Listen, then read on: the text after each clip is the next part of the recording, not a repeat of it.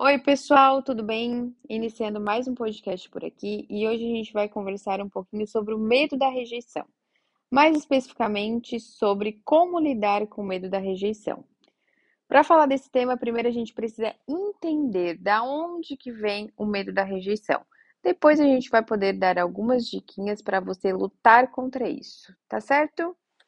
Então vamos lá. É, o medo da rejeição, ele é um reflexo da forma como os indivíduos se relacionaram com seus pais durante a infância e até mesmo ao longo da vida intrauterina. Isso acontece porque as emoções e pensamentos dos pais são transferidos e interpretados pelo bebê durante sua formação dentro do útero. Então, caso a criança tenha recebido uma educação muito rígida, regada a críticas e cobranças, é muito provável que ela desenvolva um medo muito grande de errar, de ser ridicularizada e até mesmo rejeitada pelos seus pais. Este padrão de comportamento acaba sendo levado para a vida adulta e afeta também o comportamento e os relacionamentos dessa pessoa. Na realidade, todo mundo busca e procura pela aceitação. Porém, o medo de que isso não ocorra faz com que o indivíduo projete esse temor em suas relações, prejudicando sua vida de forma considerável. Então vamos lá, por onde começar? Como superar o medo da rejeição? Para perder esse medo, é importante refletir sobre como era a sua relação com seus pais. Relembre as exigências que eles costumavam fazer e entender a maneira como você reagia a elas. O primeiro passo aqui para superar essa insegurança é traçar uma relação entre esses desconfortos com o momento atual que você vem vivendo.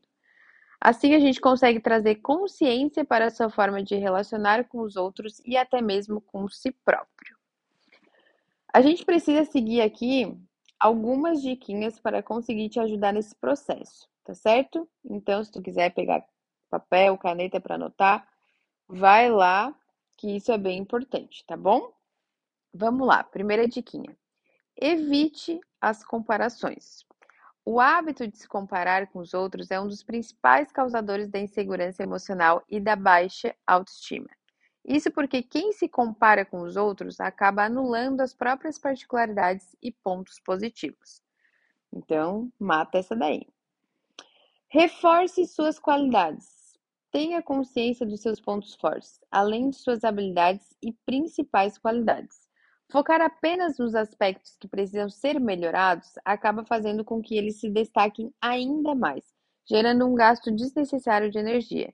Então, bora fazer um exercício prático. Sempre que você se criticar por alguma coisa, lembre-se de uma qualidade ou conquista de que você se orgulhe. Gente, coloca esse exercício em prática que eu tenho certeza que vai fazer muita diferença na tua vida, tá bom? Vamos lá para a terceira diquinha. Aceite o que não depende de você. Não perca tempo com coisas que não podem ser modificadas e, ao invés disso, trabalhe para aceitá-las de forma saudável. Você não pode mudar sua estatura, a cor dos seus olhos ou o estado de saúde de algum parente. Então, pare de lutar contra fatores que não dependem de você e se concentre nas coisas que podem ser feitas e melhoradas. Tá certo? É isso aí. A aceitação, ela é libertadora, gente.